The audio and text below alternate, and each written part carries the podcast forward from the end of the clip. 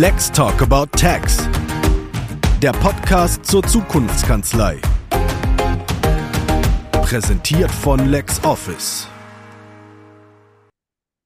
Hallo und herzlich willkommen zu unserer aktuellen Folge von Lex Talk About Tax, dem Podcast von LexOffice zur Zukunftskanzlei.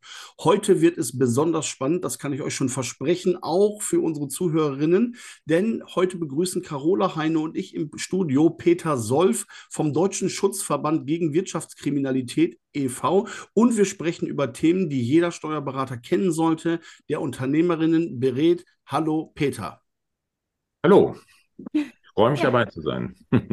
ja, hallo Peter, herzlich willkommen auch von mir.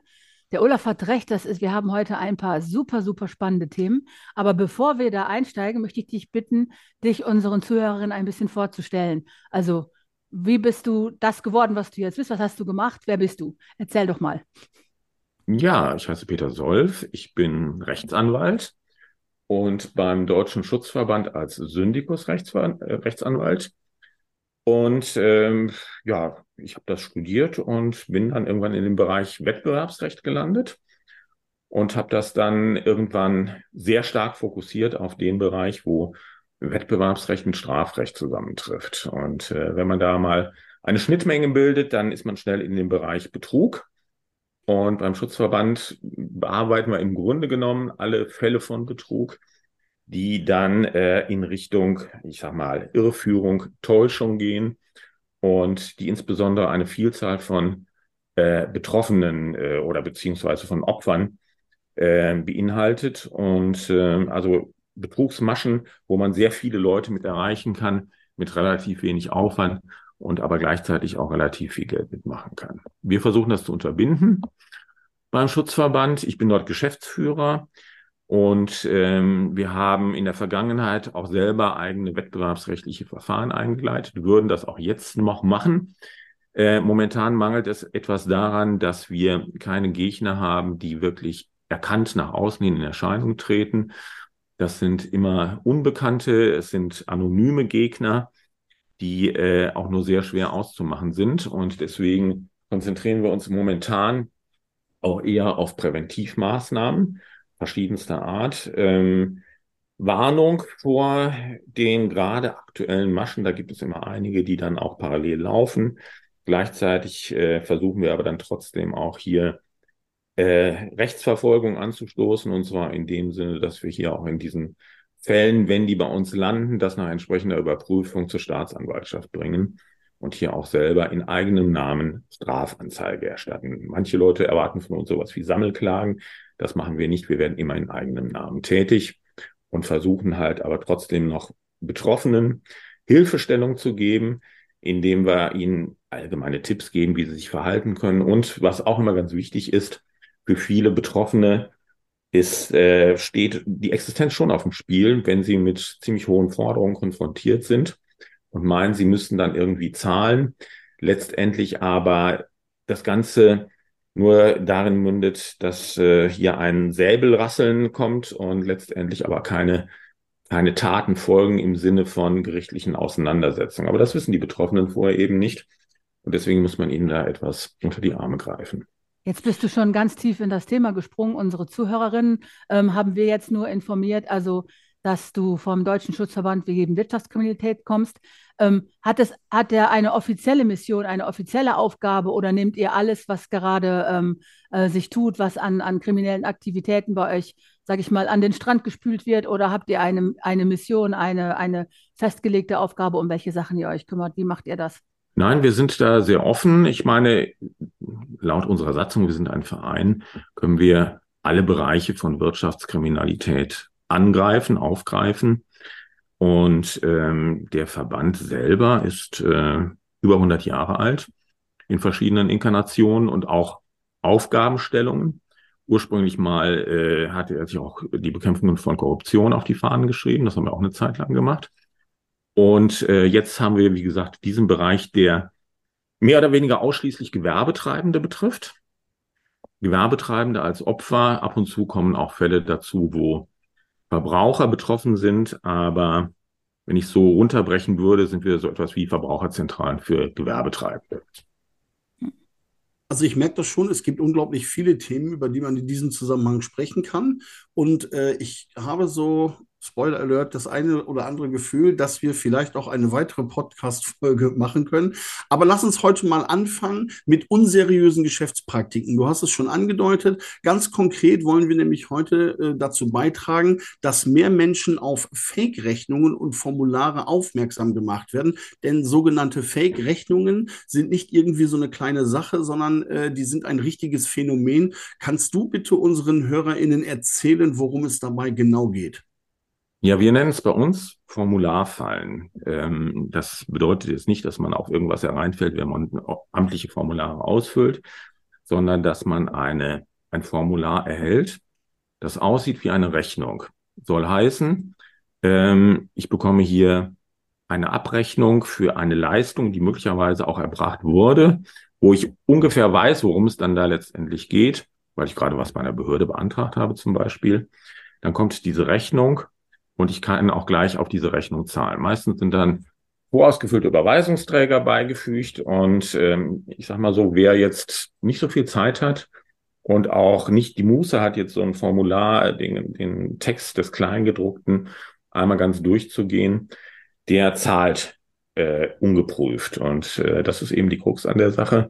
Man wirft da im Grunde genommen gutes Geld einem sehr unseriösen Geschäftsmodell hinterher. Du meinst jetzt solche Sachen wie diese Handelsregisterrechnungen, die kommen. Man, genau. man denkt, die wäre echt, weil die Siegel und irgendwelche Bildchen haben und sehr echt aussehen, aber die ja. sind nicht echt. Die sind nicht echt. Also Handelsregister, ähm, Abrechnungen sind im Grunde genommen der Klassiker dieses Genres. Gibt seit Jahrzehnten und erstaunlicherweise auch seit Jahrzehnten in dieser Printversion unverändert, kommen auf den Postweg.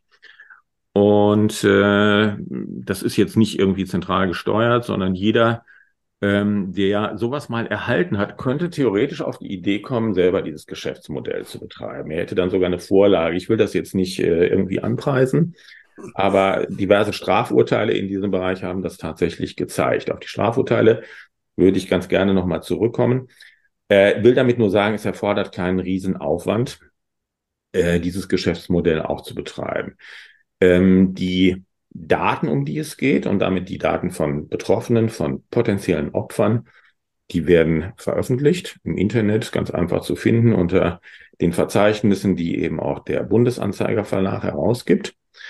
Und jedes Mal dann, wenn ich ähm, zum Beispiel einen Handelsregistereintrag beantragt habe, dann erscheint er irgendwann, wird veröffentlicht und im Zeitpunkt der Veröffentlichung kommt dann äh, auch ein Trittbrettfahrer auf den Plan, der sich diese Daten, diese Veröffentlichungsdaten abgreift und auf eine eigene Rechnung setzt und den Betroffenen dazukommen lässt. Der denkt natürlich, das ist jetzt die offizielle Abrechnung vom Amtsgericht, wo ich jetzt dann da im Register eingetragen bin.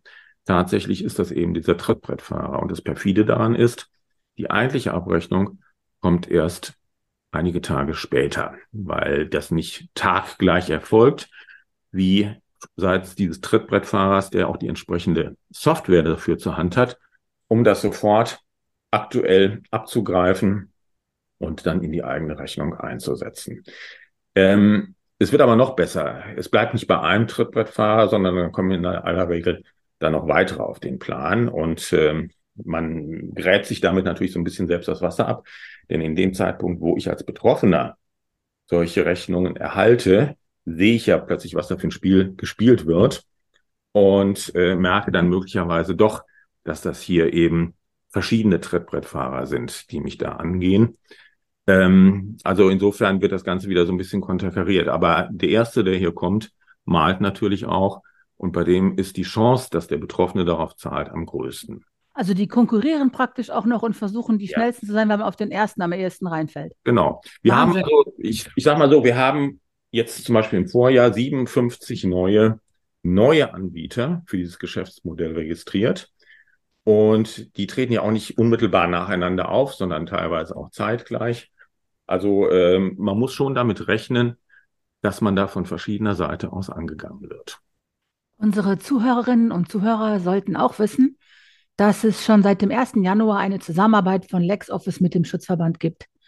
Die vom Schutzverband veröffentlichten Daten der Formularfallen werden in LexOffice eingepflegt und Kundinnen und Kunden werden vor einer Überweisung darauf hingewiesen, dass die betreffende IBAN bei Formulierungen oder einem Phishing-Angriff verwendet wurde.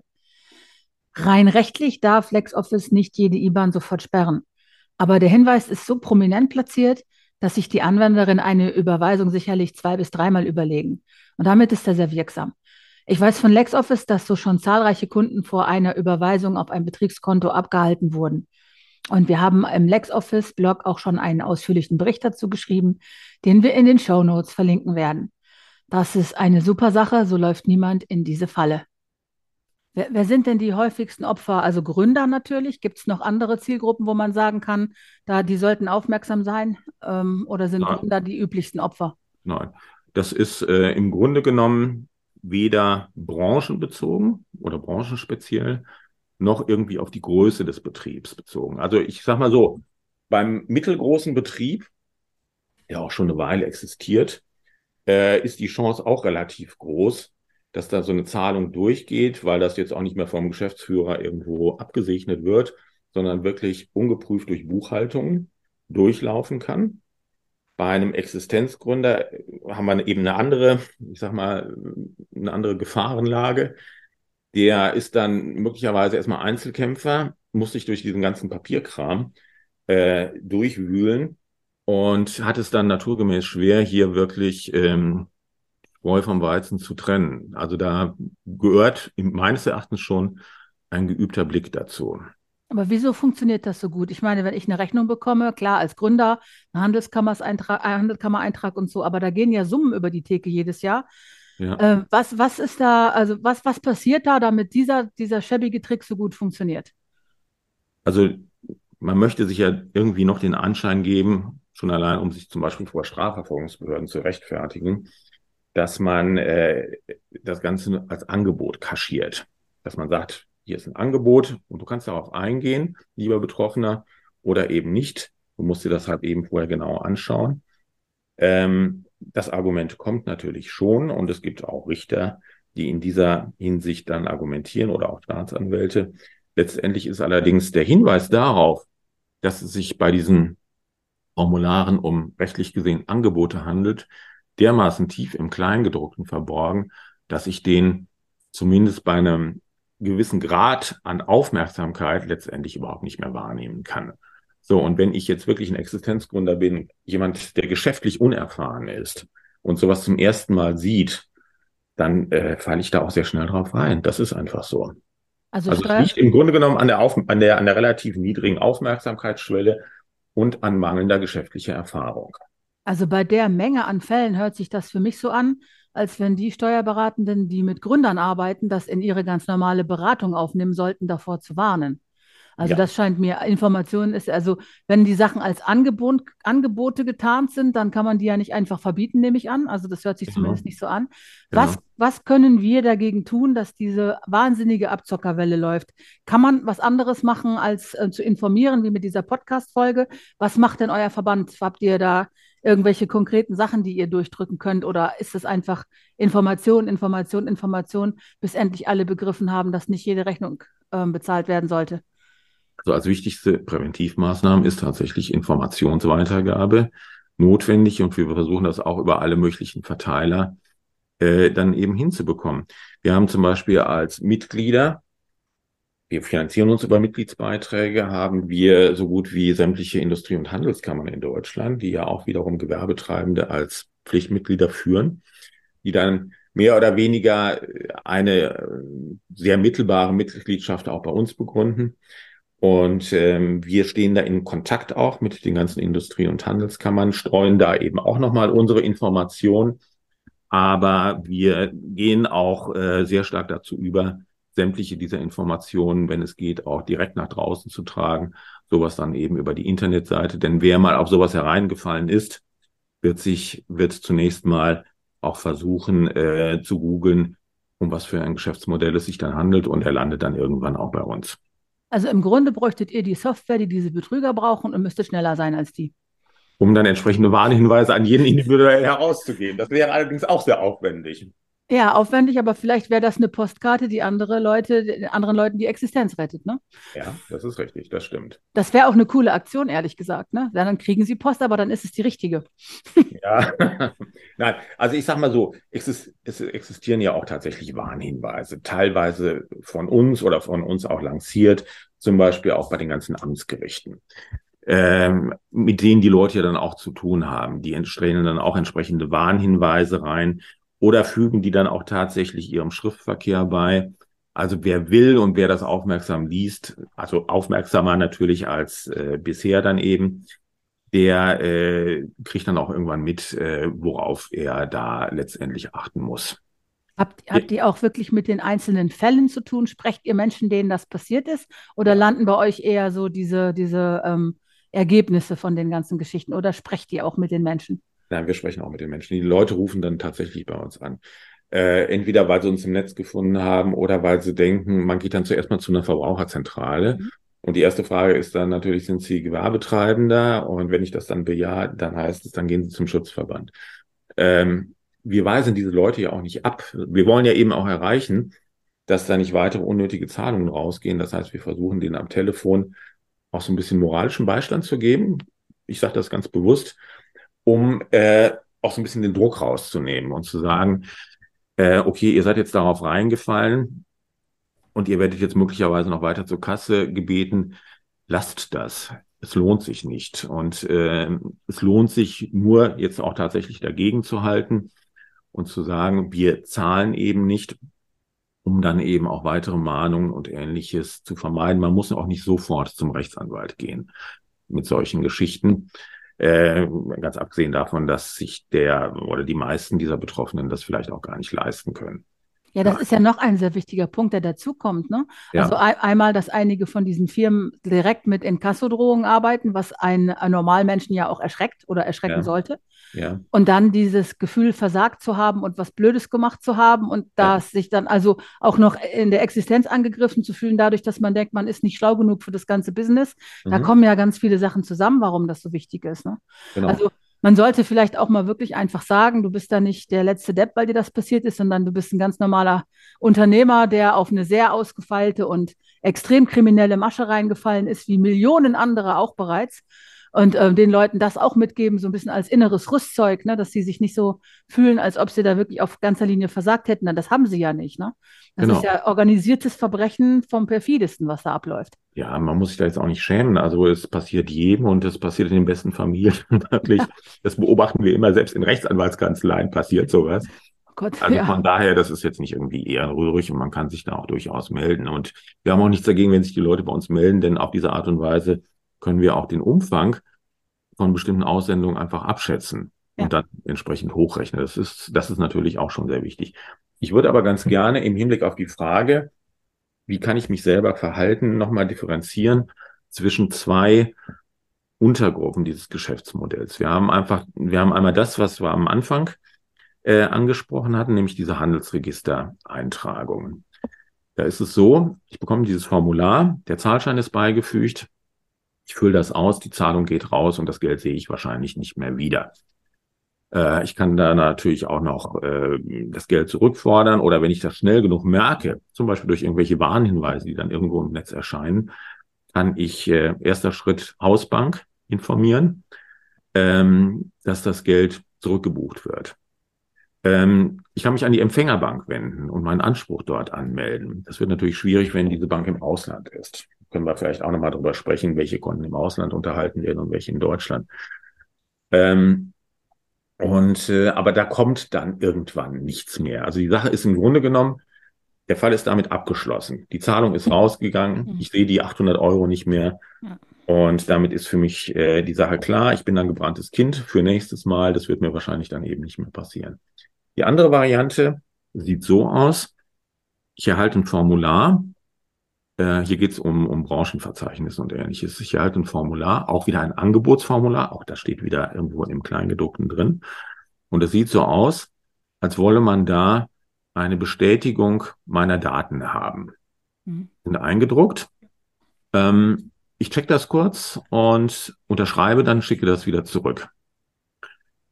der Versender sagt, ich habe das schon veröffentlicht irgendwo. Bitte, es geht wirklich nur noch um Datenbestätigung. Tatsächlich steht aber irgendwo im Kleingedruckten, ganz klein wirklich auch, das ist ein mehrjähriger Vertrag. Wenn du jetzt die Unterschrift leistest, dann bist du mit, weiß ich nicht, 1800 Euro dann dabei. Über zwei Jahre.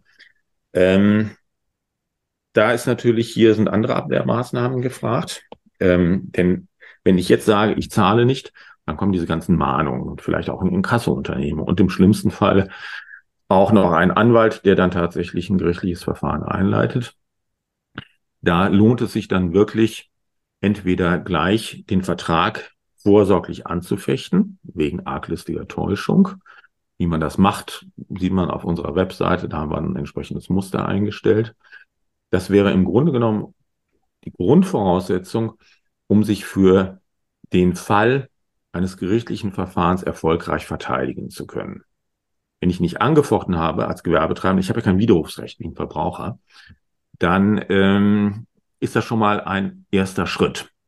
Aber auch da muss man jetzt in diesem Anfangsstadium noch nicht Rechtsanwälte beauftragen. Ich würde es allerdings dann machen, wenn das Ganze derart eskaliert, dass die ganze, dass der Fall dann eben doch zu Gericht geht und man dann auch schon hier zum Beispiel ähm, vom Gericht die Klage zugestellt bekommt. Wie viele wehren sich denn gerichtlich? Kann man das sagen?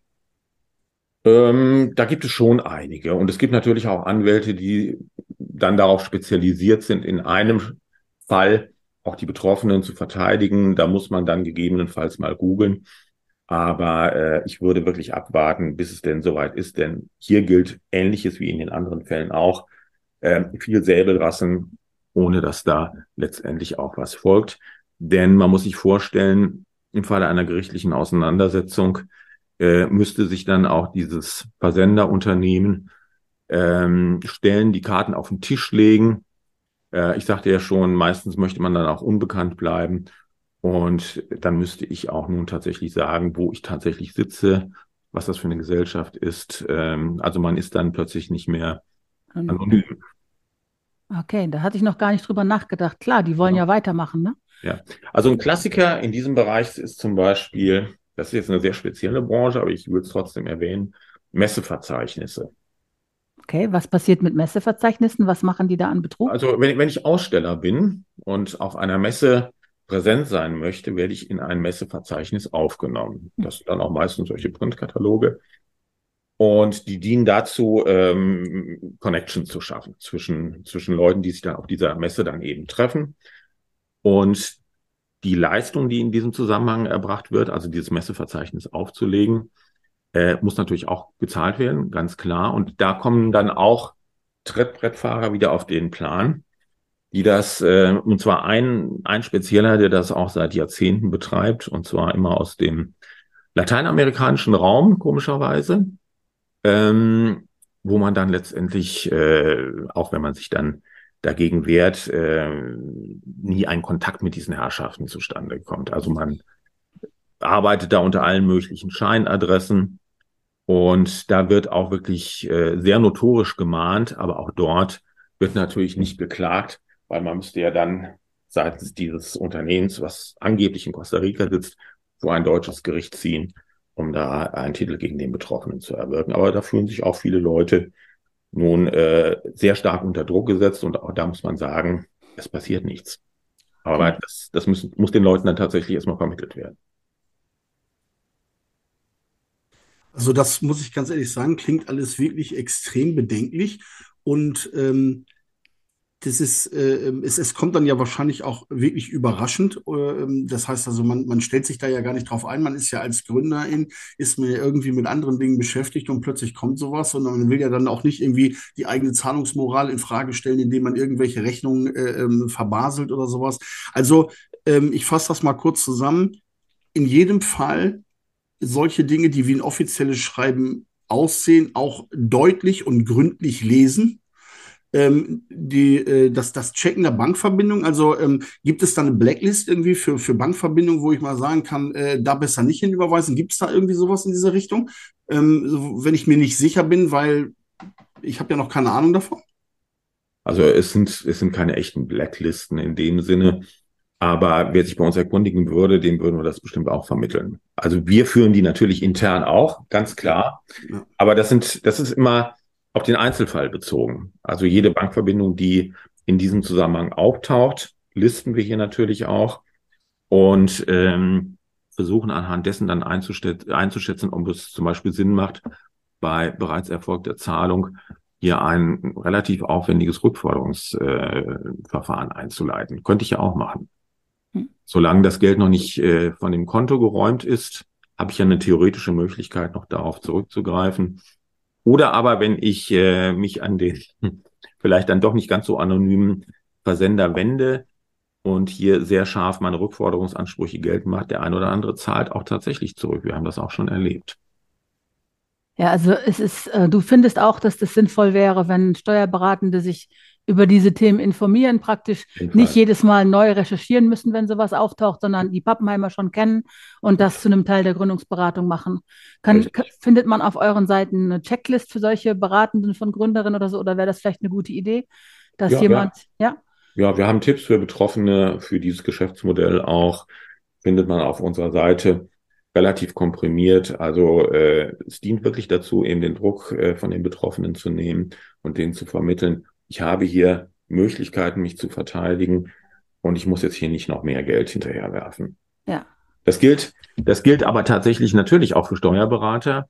Wir haben auch mit Notaren standen wir schon in Kontakt. Wir haben Flyer rausgegeben, äh, die dann bei den einzelnen Notaren hinterlegt wurden und im Augenblick nun der Firmengründung dann nochmal den Betroffenen zur Hand gegeben wurden, um dann eben zu sagen, passt an dieser und jener Stelle auf was euch da ins Haus flattert und ähm, erkundigt euch äh, im Zweifel nochmal bei dem Berufsverband, bei eurem Notar. Und äh, letztendlich äh, muss man dann sehen, was steckt hinter die, was, was steckt hinter diesen Formularen, die ich da bekomme. Und gibt es da tatsächlich eine Zahlungsverpflichtung oder ist das wirklich da nur Säbelrasseln? Also dieser Bezahlreflex, der, ich finde, der wäre ja gar nicht möglich, wenn wir nicht so Bürokratie, Bürokratiemonstren hätten überall. Ne? Ja. Wenn das, also ich frage mich dann immer, ist das in anderen Ländern auch so? Ne? Wird man in Costa Rica mit der gleichen Begeisterung sofort bezahlen, um keinen Ärger zu kriegen? Oder haben wir da irgendwie so auch so ein bisschen so ein Mentalitätsproblem, frage ich mich dann in dem Moment immer. Wir haben ja viel zu viel Bürokratie und diese ja. Dinger kommen ausgerechnet per Post auch noch. Ne? Die wirken dann ja auch gleich ganz anders. Ja. Es ist Wahnsinn ich, ich, eigentlich. Ich kann es nicht beurteilen, wie es in Costa Rica ist. Ganz klar. Und ich glaube auch nicht, dass diese Destination, äh, dass das ein Zufall ist, dass sie gewählt wurde. Das klingt jetzt ja. einfach exotisch. Aber es ist auch ein europäisches Phänomen. Und ähm, es ist in vielen europäischen Ländern so, dass sogar die gleiche Art von Formularen verwendet wurden. Stehen wir natürlich auch mit in Kontakt ja. mit den vergleichbaren Verbänden, auch im Ausland aber zum Beispiel mit Österreich und der Schweiz, also dem, dem weiteren deutschsprachigen Ausland, ähm, die machen genau die gleichen Erfahrungen damit. Das läuft da ganz genauso. Ob das jetzt an der deutschen Sprache liegt oder so einer gewissen Bürokratiehörigkeit, kann ich nicht beurteilen. Aber es ist jetzt kein ausschließlich deutsches Phänomen. Okay, spannend. Also alles ist leider sehr, sehr spannend an dem Thema. Ja. Also vielen Dank, dass du das äh, so ausführlich erklärst. Ich würde gerne die Kontaktdaten von eurem Schutzverband auch mit in die Shownotes setzen. Wenn dann noch jemand Fragen hat, der kann es dann ja bei euch melden. Sehr gerne. Ja, okay.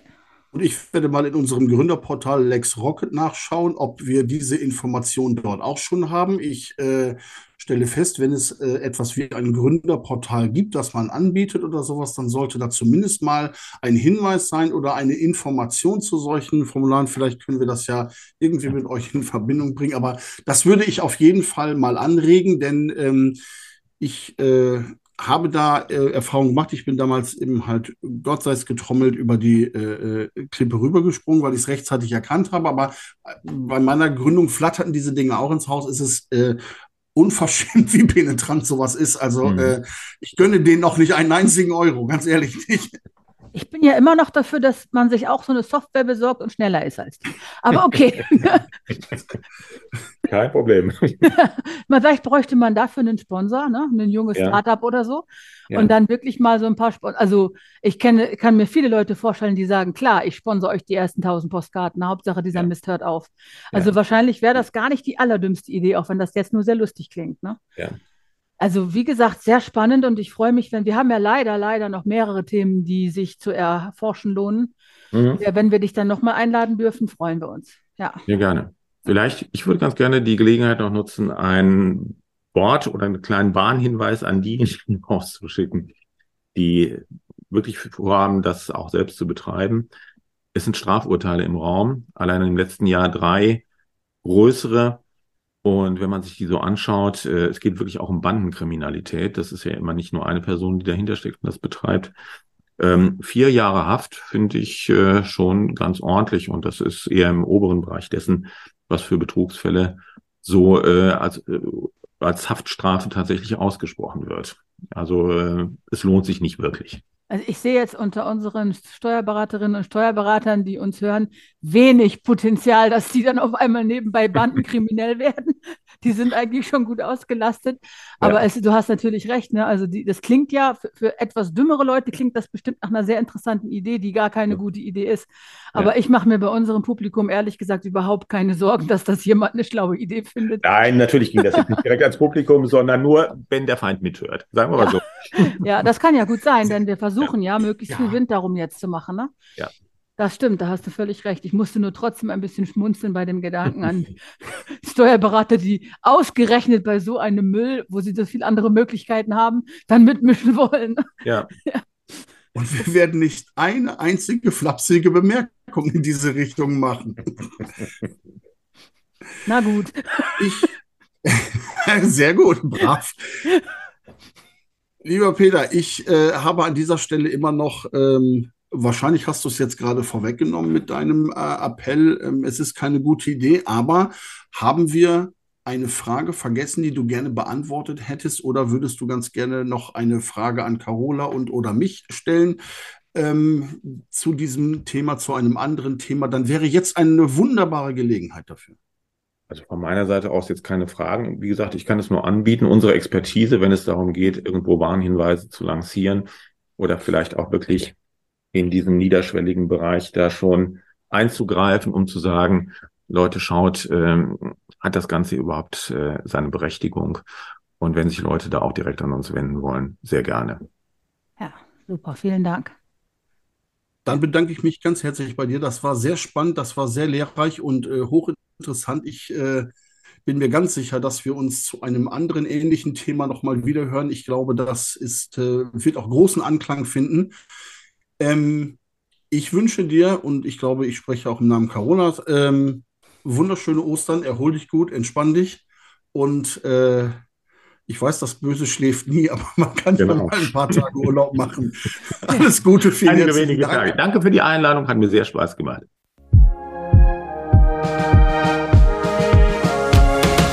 Let's Talk About Tax. Der Podcast zur Zukunftskanzlei. Präsentiert von LexOffice.